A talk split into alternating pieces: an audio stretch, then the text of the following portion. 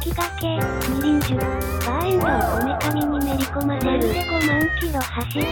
エンジンオイルのようバーエンドをこめかみに練り込ませる。先駆け、みりんじゅ。そうやみ先に行ってみたいけど、寒いのでやめておきます。こんなバーエンドをこめかみに練り込ませるなさい。先駆け、みりんじゅ。はい、9。いくはい。よしよいし皆さん、えーこんにちは、えーこの番組はバイクの知識や楽しさを皆さんと共有してアップグレードしていきましょうという番組でございますはいここからよえー、どうあ改めまして早く人間になりたい塾長でございますそしてあオッキーでございますはいよろしくお願いしまありがとうございますテイク4ごめん、ちょっと待ってよ。これもうダメだ。センサーがおかしくなったんだけど。テイク4だねすよええはい。塾長アナも言っちゃいけないこと言うて 5, 分は言い過ぎたけど12分ぐらい俺もうお腹を痛めて笑い転げてたからな、テイク4でございます何回も言いますテイク4戒めとして僕も僕がねどうも皆さんこんにちは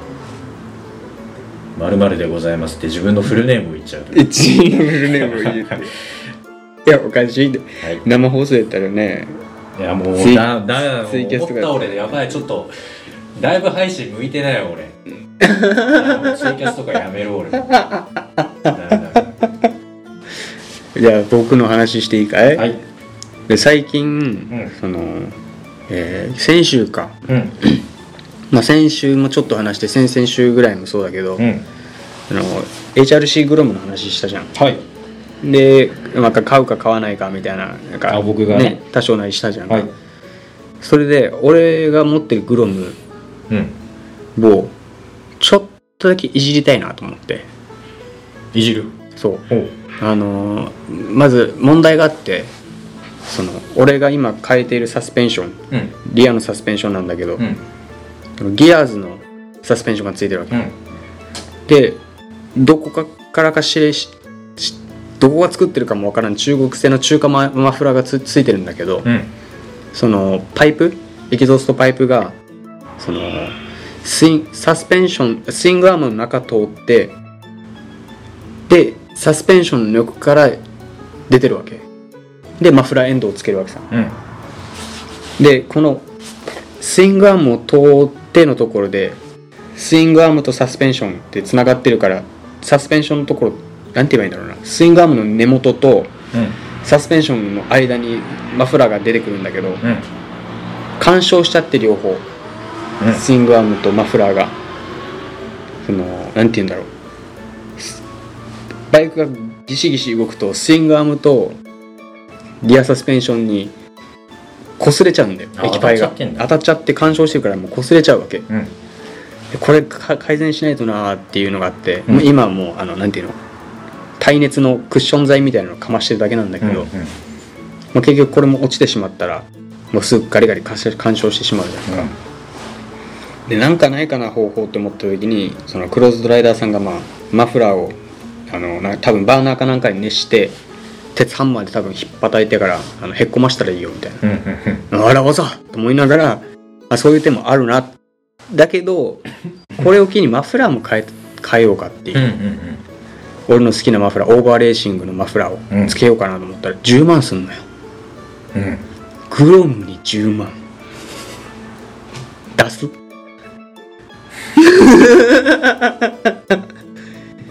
まあ HRC グロムの、うんあのレーサーの液パイが1万3000円ぐらいで売ってるんだけでどもそんな安いんや液パイだけでねあ液体だけそうでマフラーエンドそのスリップオンの方はまた別で45万ぐらいするわけうんで合計で言うと6万7万ぐらいか、うんただデザインが気に食わんのようんうんこれかっていう、まあ、妥協してしまったら別にいいんだけどそうなったら別に新品じゃなくていいやって思ってるわけ、うん まあ、どどこどっかの人がねレーサーだったりなんかねそれから例えば、まあ、レースをやめるから、まあ、グローブに手放すからバラ売りしてますみたいな、うんねヤフオクで転がってたりするじゃんうんないのよそこそこうん1個あるかないかぐらいでで金額もそなんて言うんだろう4万不利益で4万ぐらいかなうんうん考えるじゃん中古で4万かっていう っていうのまずマフラー問題で他にも変えたいとこ何何箇所か変えたいとこあるんだけど、うんうんその、えーエンジンの中身の部分中身中身の部とう分とう禁断のなんかグロムって熱がなんていうの熱対策が熱対策っていうか熱に弱いだうんその空冷だしう、んでサーキットでガンガン回っちゃうから、うんうんでそれでなんかこうどうしても干渉なんか傷がつく部分があるらしくて、うんシリンダーのこの、えーなんていうのこの筒の部分シリンダーでいいのかうんで干渉する部分があるらしいんだけど、うん多分なエンジンブローしたりあとエンジンのオーバーホールした時に毎回そこに傷がつくっていう人がいてうんでその人が言う通りそこの部分も開けたいんだけどうんどう知識ないじゃんうん開けて走れなくなったら嫌じゃん怖いね怖いでそしてそうそうなったらじゃあどうしようってなった時にあ思い切って中古買おうグロムをっどて思ったわけうはいで HRC のレーサーをそのままそのねなんそのだあの売ってくれる人の事情でこうね全部手放すって人いたりするじゃんうん見つけたんよどうえー、グロムの車体もレーサー仕様に仕上げてあるうんで予備タイヤうんでそその他をもう細かい部品うんで40万うんうん考えるよねまたうん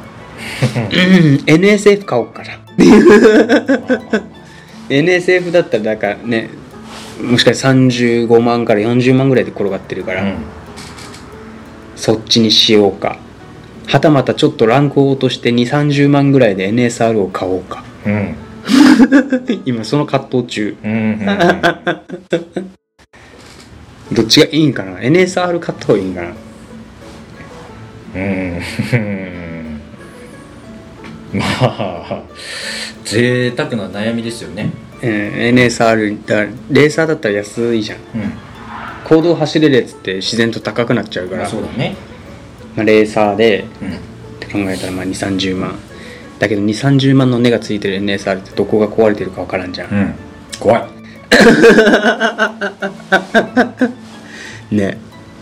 でも NSF だと3 4 0万うん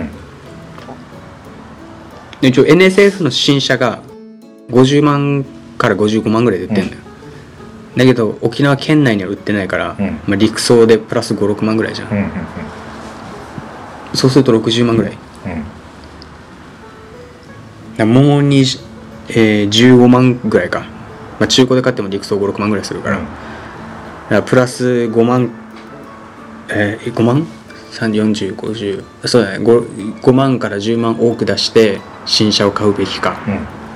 中古を買うべきかうんそれともグロムを乗り続けるかうん今その葛藤中うん贅沢な悩み贅沢な悩みですねこっから言わしてみればう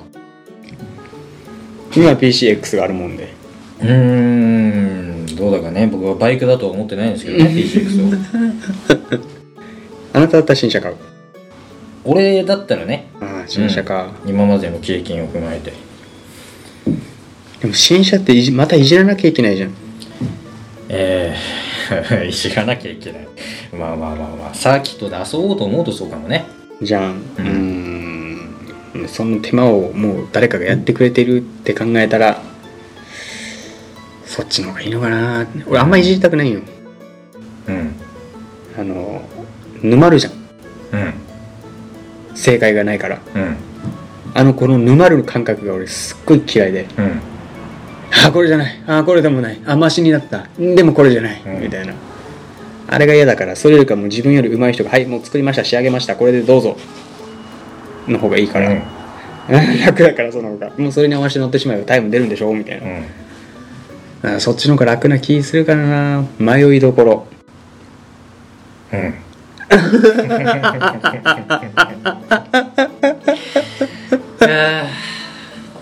ごめんなどういうことやねん。何や今のテンショダメだちょっと頭が当たるからン。ごめんなって、どういうことやねん。死んどん。死んでるんか、今。ずっとうつむいてうんうん言ってたけど、うん内容が全然頭に入ってこないあえてこなかった。あの、聞き流し。新車かそのそこそこちゃんといじられてるもうセッティングが出てるような、えー、チューブを買うかそってことねう。もしくは自分のグロムをいじっとくか。ん迷う。うんどうだろうねね、開き直って今のグロムをもう行動にしてしまえばもう一番早いねそしたらもうこもうこのグロム行動って決めたらもう新しいのスポンって入れるだけでいいけどうんでも長い目で考えたらやっぱなんか新車を買う方が俺なんか一番幸せにはなれる気はするな長い目で考えればねうーんまあいや俺の感覚ミニバイクエンジンボンいってもうヤフオクペシってやったらもうその壊れてないエンジンが変えるっていう感覚だからんうんでそれもなあでもいじるのがめんどくさいからな純正でサーキット走り続けるわけないじゃんうんうん絶対リアサスフロントサスあとスプロケットのだったりねえーなんだっけキャブレターじゃなくてえーこのエア吸うところなんでんだっけうんエアを吸うところ空気吸うところなんかエアクリエアクリなんかえ多分さレ NSF とか NSR エアクリつけないはずよなんかもうラッパのマークみたいないや ラッパのマークじゃないなんかラッパみたいなのパコってつけて終わりみたいなあなんか FCR キャブみたいなのつけるってことああそうそうそうそうなんかイメージイメージイメージイメージ、まあ、FCR キャップは多分つけないと思うけどあれってあれでしょスロットルエンジン切って回してもガソリンピューでしょ確か、 ど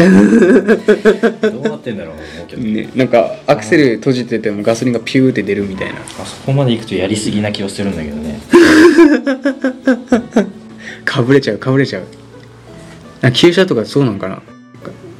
回したら勝手に出るんかなガソリン、うんなんかスロットル回さないでっていう人いなかったっけ分からんあれ俺あなたから聞いたっけえでも GCR は FI だあエンジンし止まってる状態でそうアクセルがスロットルああなんかあんま良くないとは聞くよねで FC なんたらってやつはあれエンジン切ってワイヤー吹いてるだけでピューって出るからさ多分あの前にそのツイッターで見たからうんえエンジン切ってんのに出るんだと思ってあだからスロットに回さないでってそういうことか、ね、でも GGRFA だから関係ないもんな GR FA じゃなかったっけ違いますキャブですキャブなんだあキれャブじゃですあ勝手に出るんかなそうじゃないわかんないっすまあこんなところでオープニングトークが終了ということで、ああご清聴ありがとうございました。はい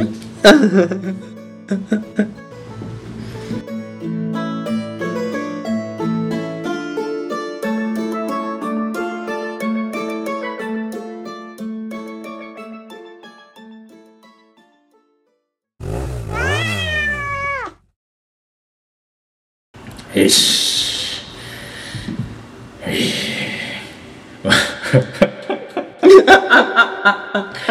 よし。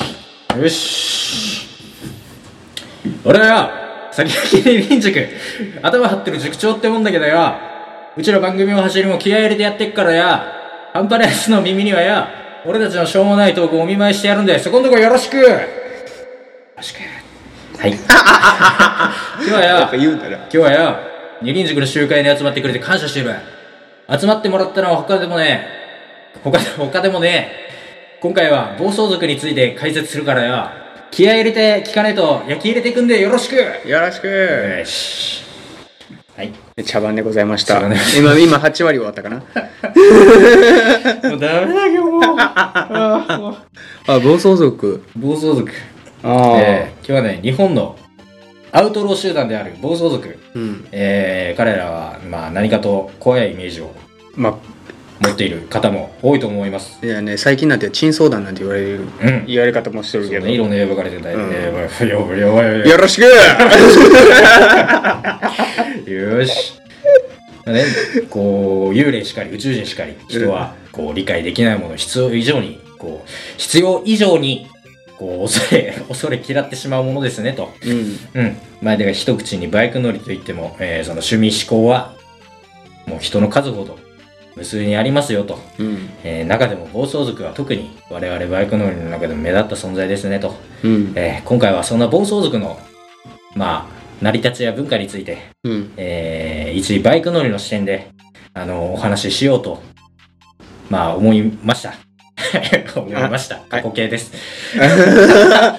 でも俺暴走族からあれブリッピング覚えたからブリッピング。ブリッピング、うんあのギア下げるときにバンバンってアクセルあるじゃん、うん。あれきっかけが暴走族だったんよほ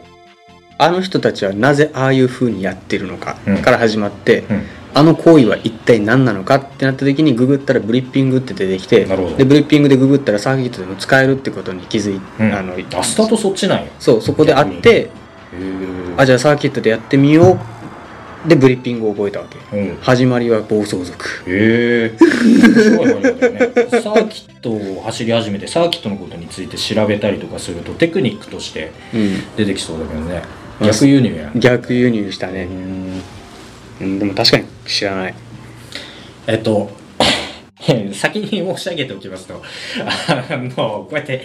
あの、話題を準備したのはいいんですけど、あの、僕の方も、全然その調べがついてなくて、っていうのもその暴走族って、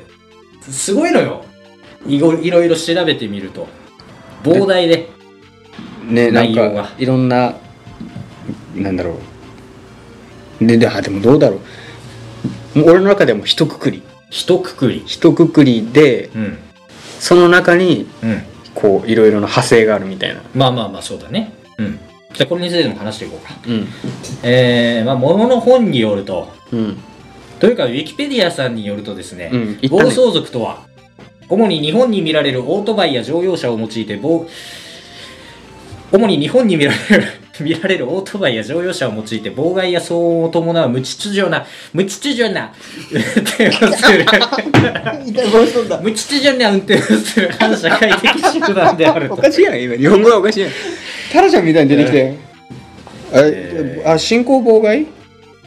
うん、あの妨害や騒音を伴う、あのまあひえーまあいわゆる他人様に迷惑をかけるような無秩序な無秩序な運転をする反社会的集団であこるだわるんやねそれはい、でうん中でも女性だけで構想、えー構成される暴走族はレディースと呼ばれると、ああるんだうん、レへえディースね可愛いよね はいえー、2019年時点で全、えー日本全国に150グループが確認されているあーこういうウィキペディアね当時2019年の時点で、えー150、 150グループが確あれ認意され外てにいたと少ないねそうですか僕は多く感じたんですけどおおなんかもっともっと5万というと思ってたうんあでもチームとして立ち上げてますって宣言してるのが150ってあそうだよねあそうやったらちょっと多いかもうねんうんうん集団による交通の妨害や危険をもたらす一連の行動は主に道路交通法の共同危険行為として罰せられますとまた集団の自動車やオートバイはほとんどが違法改造車であるためこの点で検挙されることもあると、あ整備不良的な扱いうんうーんうん、2004年11月時点で共同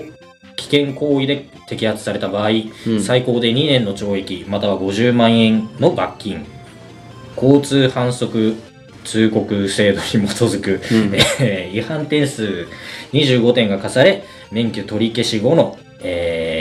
欠格期間過去免許を再取得できない期間が数年に及ぶこのため摘発された場合には、えーこのその後の就業に支障をきたす部分もありとみ取り締まりも年々強化されていることから全盛期と比べ構成者の大幅な減少も見られうん兵庫県では暴走族グループ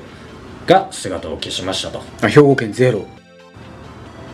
まあ、ゼロというわけではないかもねこうグループが消しあの姿を消したあと、もうまちまち個人で楽しんでる分にはまあちょこちょこいるけど、うんまあ、こう旗揚げをしてなかったりね、うーん結構あれだね意外に厳しいねうん50万もしくは2年以下の懲役うん結構来るねまあ、結構な重罪ですよと、ねうんへ一方で少人数でゲリラ的に暴走するケースが増えていますとえうんあのこあの本島ではもう結構うん日常的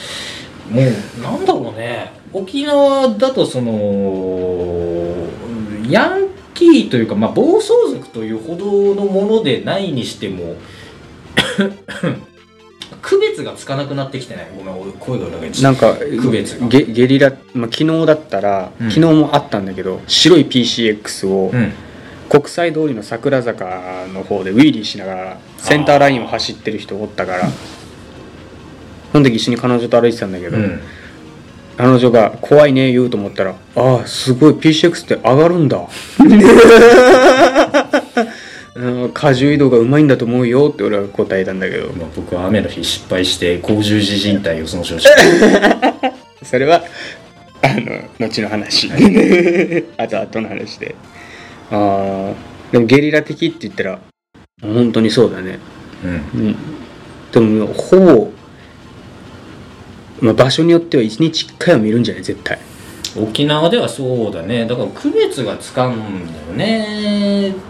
あの暴走族じゃないにしても多いじゃん基本なんなんだ俺のイ原メ付2種でそういう走り方をしてる子がージねあのアメリカのニューヨークでうんあのでっかいこうなんていうのこのスピーカーを肩に背負って爆音でヒップホップを流してるみたいな感覚であのよよそうそうそうの感覚で多分行 ってるだから自分がこっちとしてもそういう感覚で見てるうんだかこれらはおジャンルなのかねおしゃれの多あ分る意味そうそうそうそうそうそう、うんだからもう慣れてもう慣れたねもう慣れちゃったね見慣れちゃ って別になんとも思わんねうんまあでもあもうこういうあきあからさまなそのウィリーとかで交通の妨害をしている場合には多分こう暴走族、うんえーと見なされるというかこの共同、まあ、危険行為危険行行為動での危険行為ってことで多分あの罰せられる恐れがあるので恐れがあるというか、まあ、確実にあの 罰せられるとは思うので、あはいいや質問、はい、あのー交通の危険を伴わないけど爆音で走ってる場合ってあるやんうんあの普通に交通の流れは守ってるんだけど、うんあの乗ってるバイクがもうそもそも爆音うんあの場合もこれが適用されるのそうじゃないですかあはだから年式によってはノーマルのマフラーなのにその何デジベルを超えたらもうダメってことで切符切られたりとかするケースもあるんでしょ、ーへノーえマルなのにバッフルを詰めろつってまあ理不尽といえば理不尽なのかもしれないけどそういうふうにあのあ流れは来てますよとなるほどねごめんなさいどうぞ続きうーんまあ続きというほどの続きもないんですけどウィキペディアを読むだけなんで でもまあでもこう少人数でゲリラ的に暴走するケースなんかも沖縄ではよく見ますけれどもうんうん、これが増えてましてでこれでたまたまその場に居合わせただけっていうそういう言い逃れをしても、あのーこの共同危険行為としてのこの集団に対する取り締まりうんっていうやつをこう適用しにくいっていうだからいなんか暴走行為をこう野じ馬的に周りで見とってもあのその場にたまたま居合わせただけですよっていう逃げ口をうんうん、作られてこの共同危険行為っていう法の適用がしづらいっていう、まあ、ややってる本人たちだけが検挙されてうん、それを見てる仲間たちはいやたまたまいたんでたまたまいたんでっていうそしたらその人たちは無実にスルーされちゃうそうそうそう、うんだから難しいじゃないとだ規制の研究は難しいんだなっていだうってじゃないとさたまたまこうなんだろうだからこっちは普通にツーリングしてるだけじゃん、わーってツーリングしてるだけなのに「あんまんまんまんまんまんまんまん」って自分の後ろにずらーって並ばれたらもうおしまいやんたまに挟まれることあるねあるあの時にね「一回止まって」っつって「自分関係ないや」って行こうと思ったら「ええお前も止まれ」って言われたら「えこれツーリングしてただけなんだけど」 まあまあまあなっちゃうからねその辺ちょっと融通聞かせようって思うこともあるよろあるんだけどね明らかに毛色違うや ん、まずヘルメットがさあとジャケットもバッチリしこの車両を見ろまず車両ごとあのなんだろうなんなんだろう照英のヘルメットになんだろうこうアルパインスターズのうんライダーズジャケット上下着てでグローブもちゃんとして、うバイクももうもう普通のノーマルで乗ってた時にね、そんなパーン捕まえられたら「うんいやちゃうやん毛色」ってお仕事だからね公務だからなんとも言えないとこもあるけど確かにそれは嫌だだからなかなかそういうので言い逃れできないようにできないようにっていうか、まあ、そういうので言い逃れされるとちょっとこの適用が難しいみたまいあな困っちゃう、なまあでもそうでもしないとなご逮捕じゃないけど、うんなんか違うになっちゃうしね言葉中がねあったりするし、えーまあ、特にまとめてたわけじゃないんでウィキペディアを読みながらあのつらつらと話すだけなんで すけどウィキペディアあるんや優秀やん警察の分類では えー急にごめんね警察の分類では 大きく分けて、うん共同危険型と違法競争型の2種類があるそうですこれクイズだね違法競争型っていうのはいわゆるえー、ビンビン飛ばす系か そうそうそうまあこの番組のリスナーさんの9割はそうだね違法競争型に当たると気をつけないと捕まっちゃうぞ、年代的に多分雷族とかあ雷族とかじゃないあのローリング族とか多分あの辺りの世代だろうからああなんかたまにツイッターとかで見るのあのなんだっけ1900何十年代の NSR50 がこうビューンってこうなんだろう農道かなんか山か知らんけど、走ってる映像がある、あれが競争型の暴走そうでツイッターにあのーこれ大丈夫なんかなって僕も思うんですけどこれ見よがしにその行動でねあのーなレザーのなんだレレーシングスーツみたいなの着てうんつなぎか、うんつなぎ着て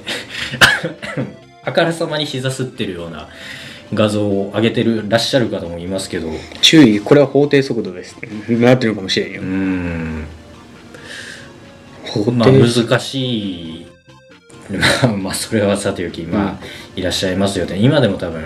その、暴走族が数を減らして、逆にその、なんだろう、この峠で違法競争型って呼ばれるような、うん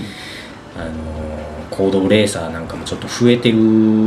感も今あるんで。まあ、出てるバイクがもうやる気を出させてくれるようなバイクやからそうだねだからそっち方向にバイクが進化しちゃってるっていうのもちょっとうん、まあ、悲しい かなそうなるわなっていうで原初に戻ろうよみんなうんって、ねちょっとね量が膨大すぎるんだよなさすがウィキペディアさんって感じでどうまとめていいのやらまあ共同危険型っていうのはさっき言ったようにまあ皆さんがご想像してるような暴走族やな、うんマフラーの消音器を外したりマフラーを途中で切断するなどして意図的に大きなエンジン排気音を発生させるあるいは大音響のホーンを鳴らすといった騒音を出したり何台も車両を連ねて路上を占拠し低速で蛇行走行などを行う形態の暴走族を共同危険型暴走族と言いますとあ低速で走っても最低速度を守ってなければそれはアウトなのかまああからさまな低速でその意図的に道路の進行を妨害したりとかするとそれはまあいわゆ妨る害行為っていうこことになるんじゃないですうかアメリカの動画とかでよく見るこのハーレーの集団が34車線潰してドコドコドコドコドコドコドコドコみたいなうんあの状態がアウトどうなんだろうね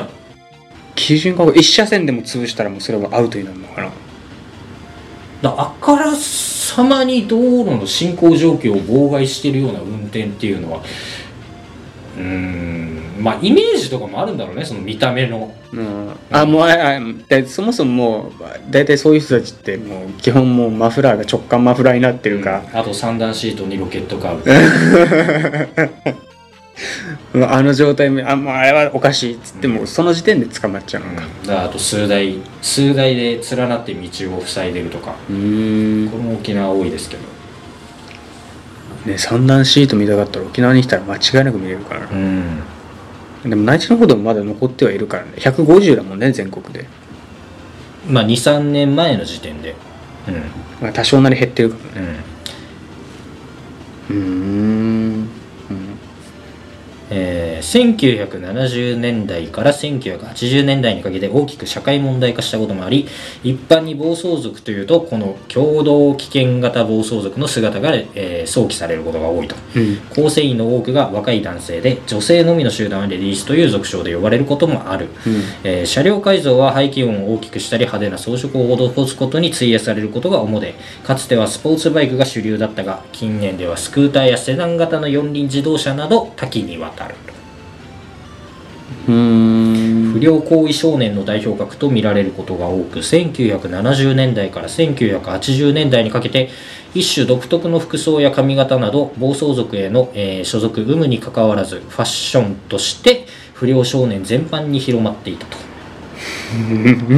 めんなさいねただ読ん流でるだけ流行としてもんうそういうファッションが流行っちゃったっていううんのね、あもう一応ブームを作ったんやうんすんげえあったなんか俺らの世代でわかんない俺中学校の時に、うんその小学校から中学校に上がる時に、うんいわゆる中学校デビューみたいなうんうん、うこん、とをしたろう思って、したろうう、ん中学校デビューするぞって思って中学校に入ったら、うん2つ上の先輩がリーゼントだったからやめた いた俺らの世代いたよリーゼンいたよ黒髪のリーゼントがトうんやめたいや、これも場所によるよね。え、俺らの地域いたう。いや近くにはいなかったと思うんただその時はいた中学。校上がっ上がって本当に初日よまだその時点で打ったんや。だねうんびっくりしたよいや、ヤンキーに対する憧れみたいなのがあったの。あーっていうより、うんあのちょっと一皮むけたいぐらいの感覚一皮むけたい一皮むけたいみたいな感覚よねワンランク上のワ男ンへ。そうそうそうワンランク上の男はあはあになろうって思った時になるほやめたね、今まで通り質素に行こう って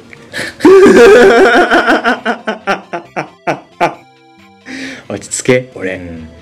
でも君の弟くんなんかだいぶ、いやあの人はえヤンキーではない。あもう見た目はバチボコヤンキーじゃん。うん もう見た目、ヤンキーっていうか、あの、ヤーさんじゃん、君の弟の。もあー彼が聞いてないことを祈る、うヤーさんじゃん。え、いい意味で。いやいやどっちとも捉えられるなこれなそうできたよあえいい意味でいい意味で、なんだろうねあの体にお絵かきまでしちゃって一時期あのえー東京に行った時かなうんとああー違うなあの人と三重に一緒にいた時かな一緒に歩いてたんだけど、うんまあやっぱりねこう自慢のも自慢のこのお絵かきだからうんうんちょっと見せたいということで、うんこう半袖をまくっとったああはいはいはい半袖半袖をまくってたかタンクトップだったかちょっと忘れたんだけど歩いてたら知らないおじさんに「ヤーさんって思われるからやめた方がいいよ」って言われたねそうだな 完全に見た目ヤクザだもんね君言うたな おい言うたな直言うたな完全に肩着じゃないです君の弟君見た目がもうだいぶ合ってないけど2年ぐらい合ってないけどまあでもあでもどうだろうねあの人も一時期は憧れたんじゃないこの暴走族的なものにまあそうやろね俺はなかったね暴走族への憧れは俺中学のとこ時はバリバリイニシャル D だったね ああ違法競争型みたいな違法競争型の方だったねはいはい僕は中学校の時はどっちかというとバイク興味なかったもん、まあそうやねあの人はあったと思うあったかもね、うん確かにな どうぞ続きをうん、まあ続きよっていうほどの続きもないんですけどごめんなさいね 意外に面白いこれ面白いマジだかでらよよ4人進めでちょっとなんか引っかかるとこ引っかかるとここうその都度話していく形態にするかじゃあいやまあ続けて俺面白いから聞いときはい聞いける全然 えー、そうねブームが終焉した後はより一般的なファッションに戻ったものも少なくないとグループごとに地域性が強く、あ、あるかもこれ。うん主に中学校の同級生同士の不良不良グループがチームを元に組織して、えー結成され、周辺中学への、えー制圧参加を繰りや繰り返し。よくそやん中なかった俺小学校の時にあった、小学校。うん、うん。その類がえ、若いね。小小学校であった小そんなグループみたいな。俺あの君と会う前にいた小学校俺転校転校族だったんようん。君と会った時にはもう3回目の学校だったんようんそ嘘うそうそうそうええそうそう最初最初の2校は首里側にいたんよ俺ふんふんふんふんふんふん でしょあそこは知ってる。その前があったの。そうそうそうそう、ええあのーえー、これは話していいんかな あカットしてもいいんだけどあのー自分の父親のうん。酒を買いに行って、うん。えー帰りに、うん。えー年上の先輩に絡まれて小学生ね。小学校1年生ぐらいの時だうんうね、だから幼稚園生から小学校に上がりたての時んに、まあ、酒を買いに行って、うんで帰ろうとした時にその年上の人にうんあの左腕折られたんようん。おられた。あ左腕折られたんよ俺もともと俺左利きなんようんうん折られて、うんあのこっちをね2週間放置したんだけど隠し通して、うんうんそしたらこっちがどんどん腫れて臭くなるっていう、うんあれ放置したら臭くなるんで う、んうんでそこで引っ越そうってなってうん。一回転校しとんのよええそれでふんふんふんふんふん。そうそうそうそうそうああそういう経緯を知らなかった。でそこで会った小学校3年2年生3年生ぐらいの時に、どこどこ小学校の誰々がみたいななんか仲介役がいるんよ仲介役。そうあの相手の学校がいてうん。こっちの学校うん。それを仲介してくれるやつがいる今でいうマッチングアプリの人間みたいなあそのやつがいてそれで俺が抜擢された時あったーおう えあだそれは何をつつつなぐのあのーえー今でわかり今今の今風で言うとなんだろうライジンライジンライジンライジン総合格闘技何でもありのあの時俺な殴られて覚えてる今でも覚えてる泣きながらあの手のひらぐらいの石持ってそいつの頭割った やめれやめれって言われても俺ずっとやり続けてた泣いてたからそれでやり続けたってラいイうオンでそれでえーそうだねその後からいろいろなんやかんやあってまた転校してあなたのところに行ってるうんうんあ俺なんかのところにあったねそういったなんか構想っていうかなんかじゃないけどなんか変なのがこれ小学生時代の話小学生時代の話、えー、あったんだあった今でも覚えてるうん俺が中学生ぐらいからそうさっき言ったデビューみたいな感じちらほらヤンキーは出てきたイメージはあるけどそうそうそうそれが俺がデビューしようとしたらスンっておったからあリーゼントスッて収まったよね痛いの嫌だし、が、うんうん、でもやっぱあるんだねうん暴走族のそういった構想の派生でその中学生が憧れてそういった文化が出ちゃったってことかっていう君みたいに「よっしゃデビュー!」っていうのが中学生からボンって出てくるわけじゃんうんでそいつらがそのままあの、まあ、高校生に上がると同時にこうつるんでたやつと一緒に結成するっていうような流れじゃない、へーでそのうちの何人か原付免許持ってるみたいなそうそうそうああはいはいはいはいはいでそこからどんどん感染していってどっからお金を引っ張ってくるのか高校生でもあれこれ植松とかに売られてるクラスのバイクじゃ ねえのあいるいるいるいる 君君あのなんだっけそのスニーカーはドンキとかで4000円とかで売られてるやつだと思うけどそのバイクは高いよねっていなう、んかだなんだっけ君と一緒に車乗ってる時かなんかの時もずっとこうねそういったバイクがバーンバーンバーンバーンバーンって走ってたら、うんいやああの2台で家建つぞでにあ3台で家建つぞだったからなんか言ってたもんね、えっと家ああれ建つはヤンキーじゃなくても多分あのもうガチの旧車おじさんだと思うけど、あさすがに中学高校では持たんかいや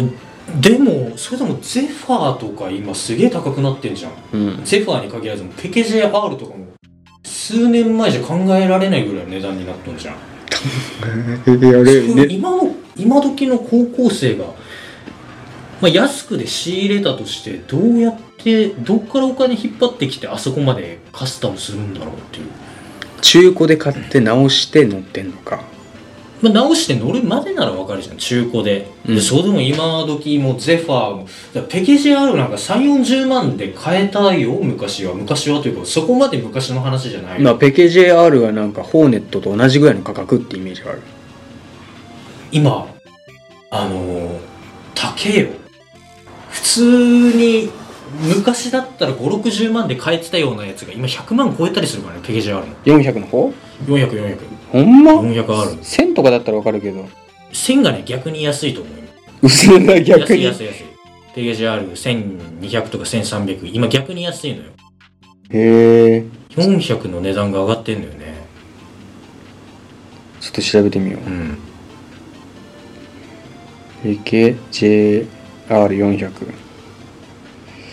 まあそんなに価格はないと思うけどね高っ高いっしょ、高っマジうでん、めちゃくちゃ高くなってんのよたここ23年の話じゃないえ ZRX の400なんかも昔は本当に探したら4 5 0万であったのが今100万超えるやつとかもざらにあるもんねゼファー 400? えっと ZRX400 あそれもにあのそういった人たち人気なバイクそうまあ人気昔から人気だったのかな ZRX ZRX じゃないなゼファーもまあ昔から若干ちょっと高めなあれではあったけど最近の値段の跳ね上がり方半端じゃないじゃんうんうわやば高っ高くなってるむちゃくちゃ買っときゃよかったと思ったもんえ俺が今見てるあの ZRX400 森脇集合艦のビキニカウルのカスタムされている2008年型走行距離の2万116キロ、うんいくらだと思いますか 80? 172万ええいやいやいやいやいやいやいやいアやホみたいな上がり方してるの多分ここ23年の話だよこれ2009年の4万 ,4 万キロ走ってる、まあ、外装まあそこそこ綺麗なんだろうねで森脇の集録集集合感がついてる、うん143万えしええ MT あ YZF-R7 買えるぜ、うんお釣り来るすげえ高くなってるんだよねだから今あのーまあなんでしょうねこう水冷4気筒のアンダー400のうんバイクがまあなくなって久しいよねとそういうことまあそれでもここほんと23年なのようわゼファーも高えゼファ高えよゼファー高えゼファー今もう安くて手に入らないよ。もう本当昔、俺がもう免許取り立てぐらいの時は本当に4、50まで買えたのに。嘘つけよ今もう4倍ぐら買えいた買えた。よいまうん三本当に34倍の値打ち値打ちうんで、。うわやばもう買えなくなってんのよ、ゼファーも。ちょっとごめんホーネット調べていいかホーネットも高くなってるよ。あと、バリオスも。本当だうんむちゃくちゃ高くなってんのえよ。俺でもホーネットって言ったらもう40万50万ぐらいで買えるけど、うんまあ買えるやつは買えるんだけど、うん状態のいいものとかなってくるといやいいですあの新車新しい新車買いますってぐらいの価格だで、マめジちゃでくちゃ高くなってる。あらら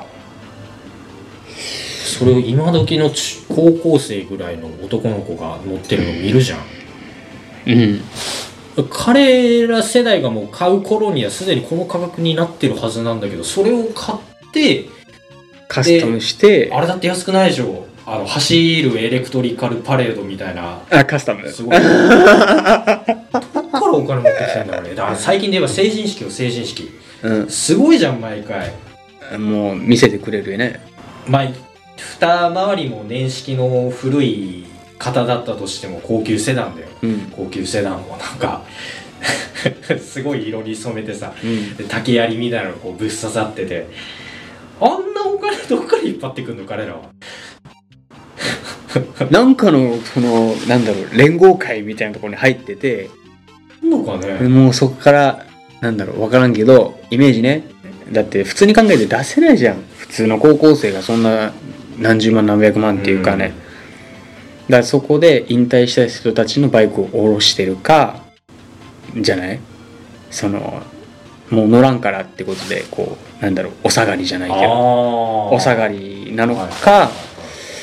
わからんもう毎月会員制でまあ金払ってなんかやってんじゃんあんのかねわからんだからちょっとしたなんかその本当に中高生でもそういうなヤクザの真似事というか ななんか裏でなんかやっとんのかねっていうぐらいちょっと不思議なんだよねまあ、不不思議な世界はあるね。俺も中学生の時、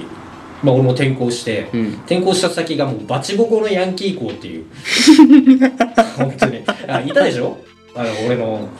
友達がまあ同級生うん何人か、だからああいうヤンキーがもう全校生徒の67割っ ていう本当のヤンキー校に行ったんだけどねだあ確かに聴衆みたいなのあったのよあのー卒業式前とかなんかメリケン校で騒ぐから一人頭5,000円徴収みたいないうん。やまあ俺は払わなかったけどそういうのを裏でやってんのかね彼らもわからんけど、なんか、ね、月額、月額会員制なのか、年会、年会制なのか知らんけど、そうそうそうそう、オンラインサロンのクローズ、なんかオオフラインのクローズ版みたいな感じで、うん毎月か毎年かお金を集めて、それでなんかこう、みんなに分配してる感じなのかな。これ謎だねまあ、覗きたいとは思わんけどね。ああ深入りはしたくないけど命狙われるかもしれん。特にこのこの特に貧富の差というかまあ貧富の差といっても貧の方が圧倒的に割合の多いこの猿の僻地で、うん猿の僻地沖縄県でうん。すごいの乗ってるねっていう子いるよねいる。ツイッターなんか見ても、まあ、これは沖縄だけに限らずあ本土はそうかまあ本土はまあ、バイク乗りとして軽く自己紹介みたいなああ、軽くツイッターハッシュタグね。年齢19歳乗ってる車種 スーパーレッチェーラーとあとなんか23台みたいな CRF とうか、んどうなってんだ日 本はうんいやなんかじなんかおかしいよね思ったらおかしいよえスーパー何やってんの彼らはスーパーわからん。おもう大手お、もう卒業と同時に大手会社に勤めてる誰何かしらみたいな。わからんけどね。初任給400500万とか初任給4、500万とか。多すぎんツイッターにそういう子ああ、それが目につくんじゃない逆目つにく。だけもう君の逆にそういう自己顕示欲の多い人たちがツイッターに集まってきてるからそういうのばっかりっていうことなのかじゃないああすっげえなって思うんだけどねまあでもね、バイクだ、多分高校生ぐらいだったら多分、バイクローン100万ぐらいまでいけんいやそれでも親の名義借りないとじゃないのだから親が理解のある親だったとかさ、んまあ俺だったら絶対やらんけどずどう で払えお前が払えでも100万じゃのれん車種ばっかりよね最近の子たちが乗ってるのってうーん分からんツイッターを最近あんまりそういった部分を見てないねあそううん釣り、厚りのうん、ツフイィフートィッシング系しか見てないあのできるだけあの今サーキットコロナの、ね、沖縄ってもうコロナが爆発的にボンって増えてるじゃんうんか、 1700人とかだっけそう先もう一昨日のうんそうそうそうだからもうサーキットに行けないのよう今できるだけバイクから離れを離れをしてる努力してるん逆にうんあなたは元も子もないもんね。うんあまあでもそうかでもこうえー、なんだっけもう一つの暴走族のジャンルなんだっけスピードスピードあ、け、け、け、け、ごめん、俺撮ってること忘れてた。 事件やええ。まあ、この、今話した共同危険型ね。うんその中でも、まあ、えー、旧社会っていうのがあったり、バイカーって呼ばれるような、あの、てーててててててあてバイカーもそうなのに入るみたいだね。成人版の共同危険型暴走族、えー1990年代中盤に一時的に流行した集団でアメリカのアウトローモーターサイクルクラブに影響を受けたものが、えー彼らを模倣したファッションで暴走族同様の行為をするもの。えレディー・ガガのジューダースみたいな感じあ、そうそうそうそうそうそうそう。みたいなのをバイカーって言ったりするみたいね。で、もう一つ。えー違法競争型。リスナーさんのことですよ。違法競争型って呼ばれる暴走族があると。1台ずつや複数台で連なって、えー速度を競うように走行する形態の暴走族を違法競争型暴走族という。山間部の峠道、直線環状の一般道路や高速道路などにおいて、純正品,、えー純正品より排出、排出、ん排出力うん、純正品より排出音の大きいエンジンやマフラーに付け替えた車両を用いることやドリフト走行による摩擦音が発生することなどによって通常の交通車両よりも大きな騒音を出して走る、えー彼らは共同危険型暴走族と同一視されることを嫌う傾向が強くそうあんたたち のことよあんたたちのことよめっちゃ敵作れやんそうそうこそうの人いや俺俺は暴走族じゃないからな走り屋やみたいなね めっちゃそう敵作走れりや屋の故障故障を呼んで用いる、えー速度を競う性質上その進行を制御することが困難な高速度、うんえーでの走行になりやすい運転の仕方であり、えー他の車両の運転者に危険を感じさせえー感じさせ急ブレーキをかけさせたり無関係な人を巻き込んで死亡させる事故も起きているあーそうそうそう、まあ俺一回だけあるあの東村あじゃあ国神になるのかな、うんうん沖縄2号線っていうとこあるんだけ2ど号線あそこを MT-07 でツーリングに行ったんでうんうんで普通にあのは俺その入る時にパトカーがいたんだ、うんちっちゃいパトカーが、うんうんえーこんな山にパトカーおるんだ、うんと思ってするあまああのハザード帯で止まり寄ったから、うん追い抜きをしたんでうんでそのまま山を登っていったら、うんいたね反対車線に飛び出してくるあーバイクはいはいブレーキしたよギュンって「うわ何してんのこのバカ」と思って速度見誤え誤らんでと思ったんだけどあの時はああそういったところで急ブレーキをひゅグッてやらせるとかねああなんとも言えない、うんまあもう俺からしたらもうサーキットでやってってしか言えんけどねまあ行動能力もバイク乗ってたら絶対一回通るもん俺も通っとるもんうん、まあ誰し もねまあまああんたたちのことですよ言うても僕もちょっと場所は言えんけどねえそういう速度を出したこととかあるよそりゃうん俺も通ってるもう散々通ってきただから今までの自分のネガを人にぶつけたかったんやろねあんたたちのことだ よあだから自分もやってないみたいなみん通るんだけど通るんだけどもうそういう時代じゃなくねえかっていういやああでまもあ今これ住んでる場所もうがあれは悪いあれは多分住んでる場所だよ、住んでる場所がうん、あで最近俺 XSR900 をの乗ったんだよ、うん彼女さんの彼女乗って、うんでまあ後ろに乗っけたんだけど人、うんあの彼女乗っけて XSR 出かけたんだけど60キロがなぜかすごく速く感じたねうんあの58号線って50キロ区間60キロ区間ってこう分割で分けられてるんだけど、うんこの60キロ区間の時に、まあ、後ろ車がいたからうん出すじゃんか60ぐらい、まあ、プラスアルファ23キロ出とったんだけうんど、速かったねびっくりしたねこんな速いと思って車で車ってバイクと違って瞬発的にスピードがスパンってないじゃんだうんうんからゆっくり速度が出て、うまあ大体、まあ、軽自動車だと、まあ、40キロ50キロぐらいじゃんんうんえ俺のエブリィ60キロ出すとちょっとうるさいからうん大体50キロぐらいなんだけどでバイクに乗り換えて風感じる上にあまり出さない60キロ、まあ、サーキットだとまあ60キロ以上出すけどあの時はもう精一杯走ってるから、まあ、速度感ずれてんだけど、うん行動って余裕があるから周り見えるし、ん走るじゃん速いね60キロ最近はずっと車に乗ってたからっていうのもあるかもねめちゃめちゃ怖いねもう今多分できん俺そういったそのスピードバーって出すの、多分グロムだったら分からんけどね大きいバイクとかだったら絶対無理だうねん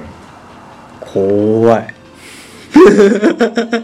怖いいよやあれ霜は通るわなあ通ってきた散々通ってきたあんたたちのことだよあんたたちのリスナーさんよああやってきたさ誰でしょう誰でしょうまあそういうあの違法競争型と共同危険型この2種類がございますよとなんかコミュニケーションなかった俺あったんだよなあコのミュニケーショ俺は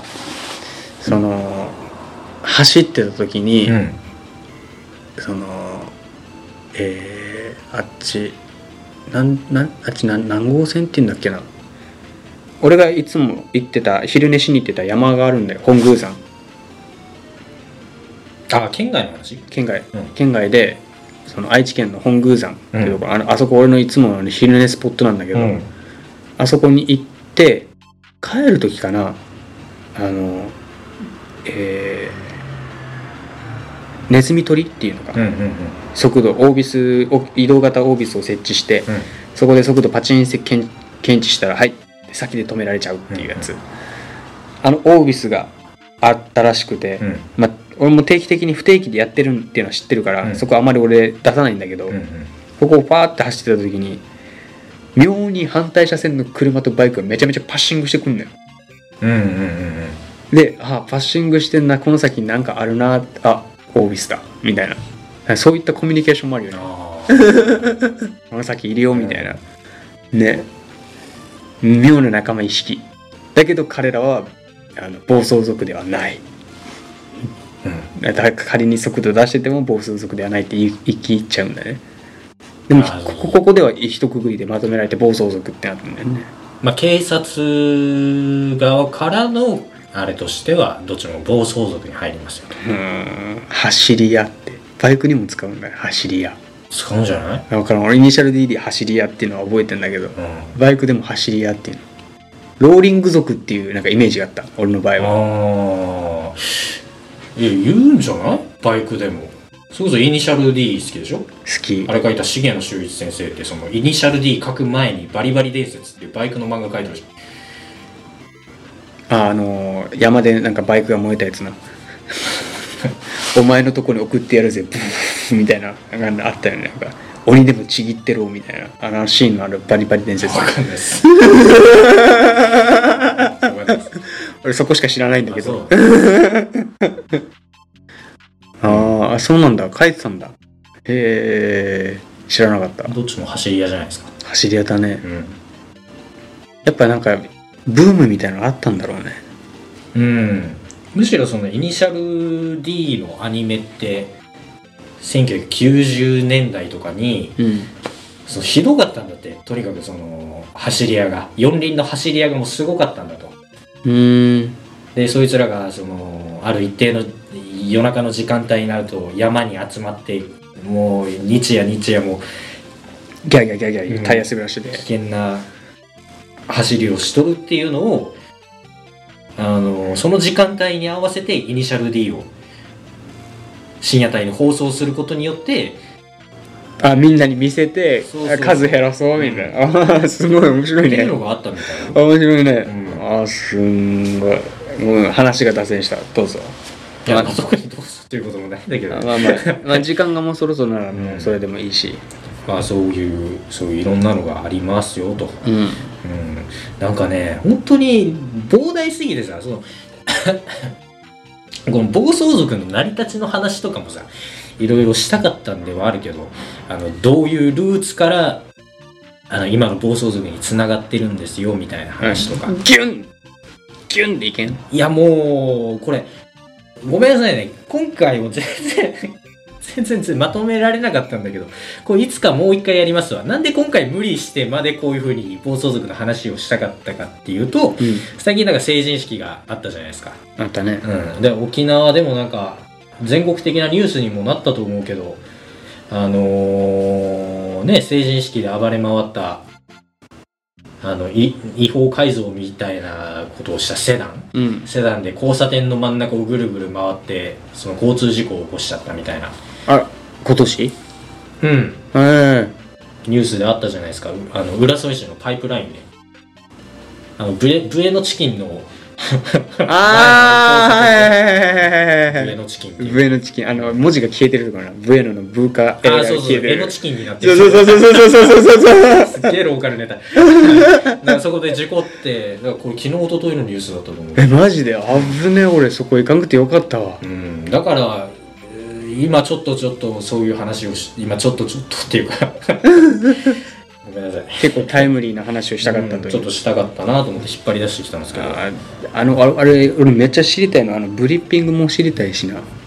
まああれもおおいおいうん。なんかいろんな音があるやんかあれ多分地域によっても違うじゃん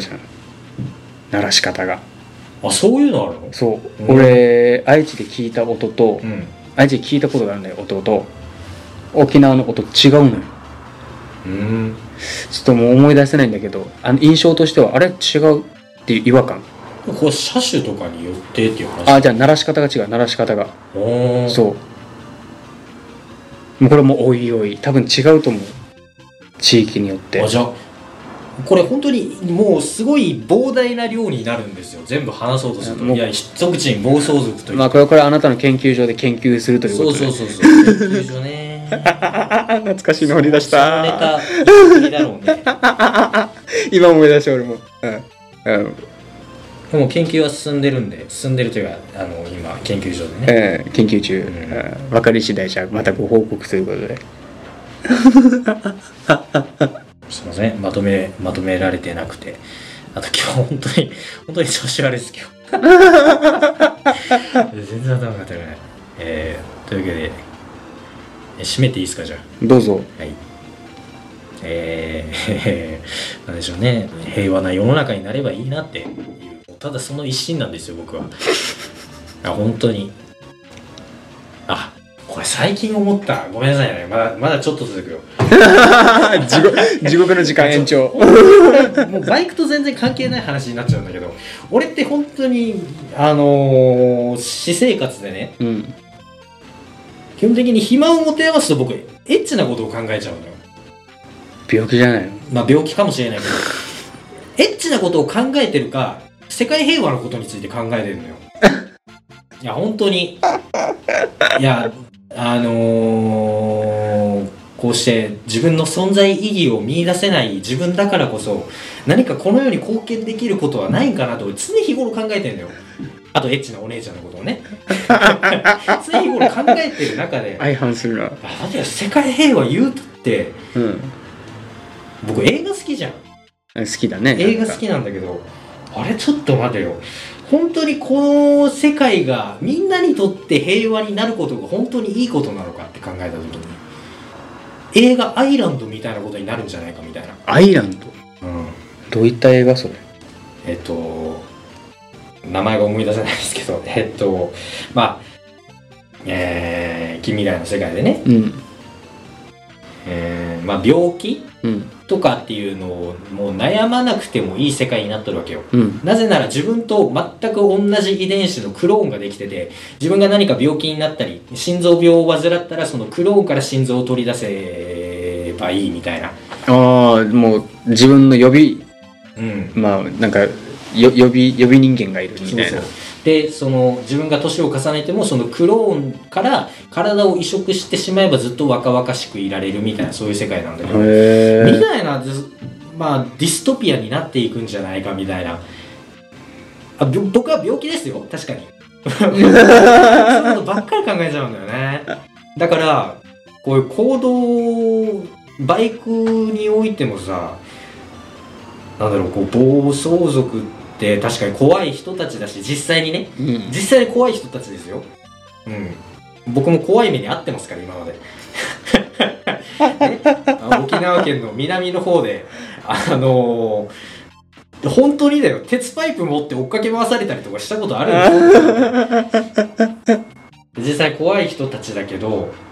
一口に、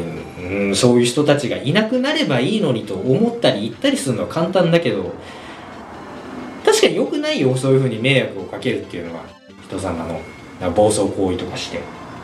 ましてや暴力に訴えかけたりとかしてで良くないけどなんだろうねそうやって言ってしまうのは簡単だけど彼ら目線的にはどうなんだろうというのがあるのよ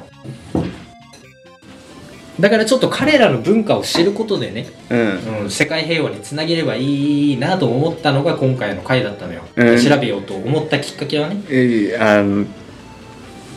なんだろういいこと言ってる風に聞こえるけどあ言ってる言ってるーな何も響かんうんね、話の組み立て方が下手な の。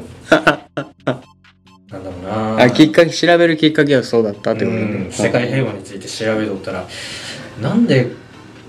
なんか、彼らもそうせざるを得ない何か事情があったんだろうかみたい な。うん、多分好きだからやってるだけだと思うとそうだろう ね。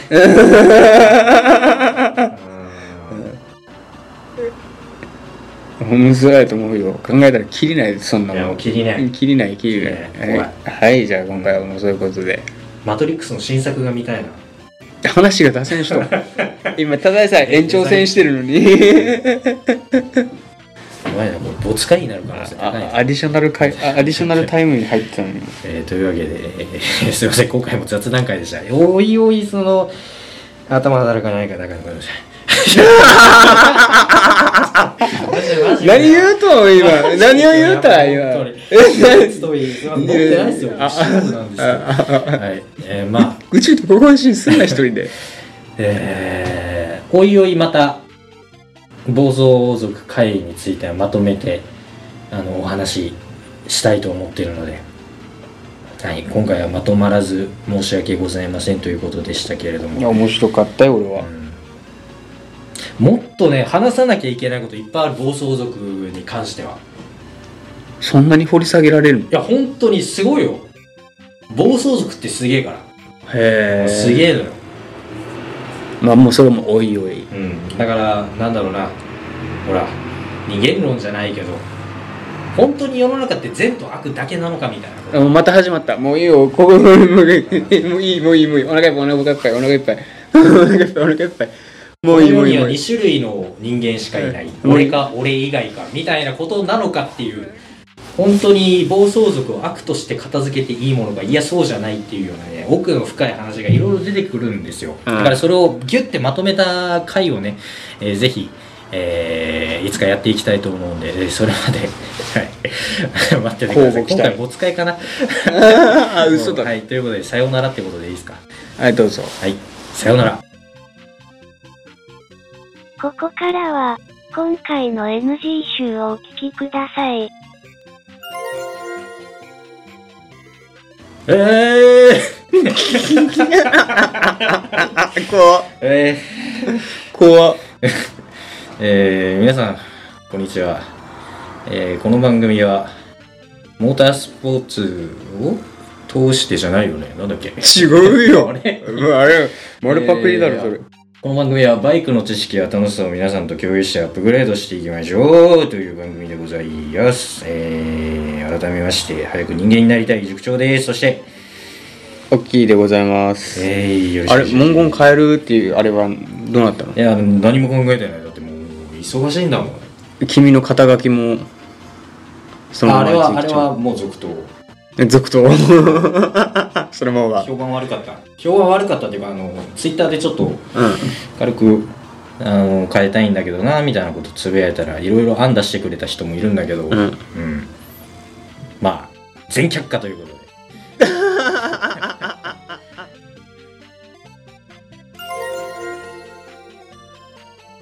やばいねちょっとテンション低いぞ まあまあこんなもんでオープニングトークはよくとしてお腹すいたんかいうん何も食べてないんだ何も食べてないあれマックのポテト S 食ってきたああいいな あ腹減った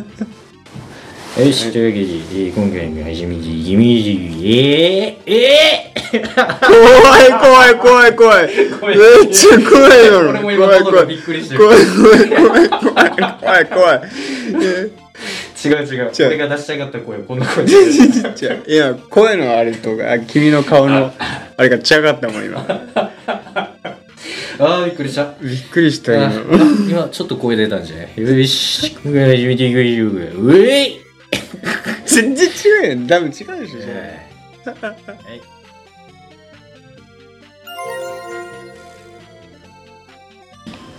はい、テイク2。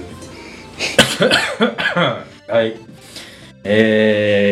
えー、どうも皆さん、こんにちは。えーこの番組は、バイクの知識や楽しさを皆さんと共有共有して、アップグレードしていこうぞという番組でございます。えー、 あー、怖い。えー、どうもみ、あー、違う。えー、 ちょっと待ってよ。危ない危ない。えー、どうも皆さん、改めまして、塾長です。そして、大きいですはい。よろしくお願いします。あーやばい笑った久々に思いっきり笑った はいじわってくるやばいやばいやばい はい。よし、過去を忘れよう。よし。過去は捨てようはい。はい。えー、へへへいと。はい、オープニングトークということで。はい。さっき僕は喋ったから どうぞお好きなように喋っちゃっていいですもうよセオリー無視ですね。テイク2ということで。はい、うんじゃあ、えー、何でしょうな。まあ僕も特に何もないですけど、先週の今ってことで。出かけてたら外出てたらなんか起きんなんか、ああ、あのね、なんもなかったんだけど、うんそうだね、絞り出してみると、あのー成人式うんシーズンじゃないですか。先週ぐらいだよね先週だっけ、成先人週式。日曜かなんかそんなそこあたりだよねうん。あったじゃないですか。あの日、たまたま、その、まあ、沖縄県の中でも、その、屈指のヤンキースポットに、うんあのーちょっと出かける用事がありまして、その、まあ、愛車。うん愛車と言っていいのか PGX で走ってましたら夜中ですよ、うんえー、11時12時とかかな、うん走っとったらね、まあ、僕はあのー自他ともに認めるセーフティーライダーなんでね、うん当然のごとくあの信号を守って右折しようとしたところですね、まあ、その横断歩道がねもう赤になっとったわけですよ横断歩道がそうそうそう横断歩道側が赤になってて、あれあのえー、車だけその右に曲がれるあの緑色の矢印あるじゃないですかあああるね信号う機んのうんあれであのー右折しようとしたらまあ悪い予感はしてたのよ横断歩道に十数人ぐらいのヤンキーの 集団がおってうんうんそれがね信号を無視してあの僕の右折に合わせてそのうちの1匹が猛ダッシュを始めてねうん信号をあ渡っ待っててきにてた人間で人間が走ったのそうそうそうそうほうほうほう猛ダッシュしてきてねで危うくまあねこっちも右折しようとしてたところにそんな急にダッシュされてもうん信号も赤なわけだし横断歩道うも、んびっくりするじゃんうんほいでまあまあまあまあそのこっちももう止まれんからうんそのまま行ったんだけど、そしたら後ろの ごめんな俺頭働いてないから話の組み立ていつも通りできた、うんあの、うん、まあそのまま走っていったら後ろからその「危ないじゃろけい!」って聞こえてきて「危ないじえどういうことゃろけい!」っつってうん「あいこれ出てこれ!」みたいな感じで後ろから数人の声で「いやー怒鳴られましたよ」ということがはいあありのました君は矢印の青信号でうん、ああもちろん僕は信号を守って横から来たの横から横のなんていうのなんて言えばいいのかなよ真横真横の横断歩道そうそうそうそうあが右折する側の横断あ歩道ではいあー災難でしたねそれなんでしたねだから成人式だからうねんうんなんやかんやなりふりも構わずって感じだろうねう怖いんごめんちょっと俺頭働かないどうしよう声も出ねえし テイク3え今の なしおいえこれ合わせてさっきの合わせたらテイク4だよテイク4だ結構するんかいいやいやいやいやあしようとしてらっしゃいますねあーダメだえするかいじゃあそれかい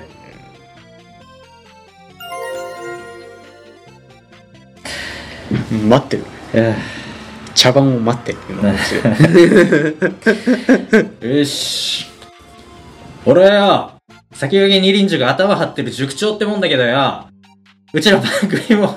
番組も走りも気合い入れてやってっからや半端なやつの耳にはや、俺たちの、 俺たちのしょうもないトークをお見舞いしてやるんで、そこんとこ、よろしく今日はよ、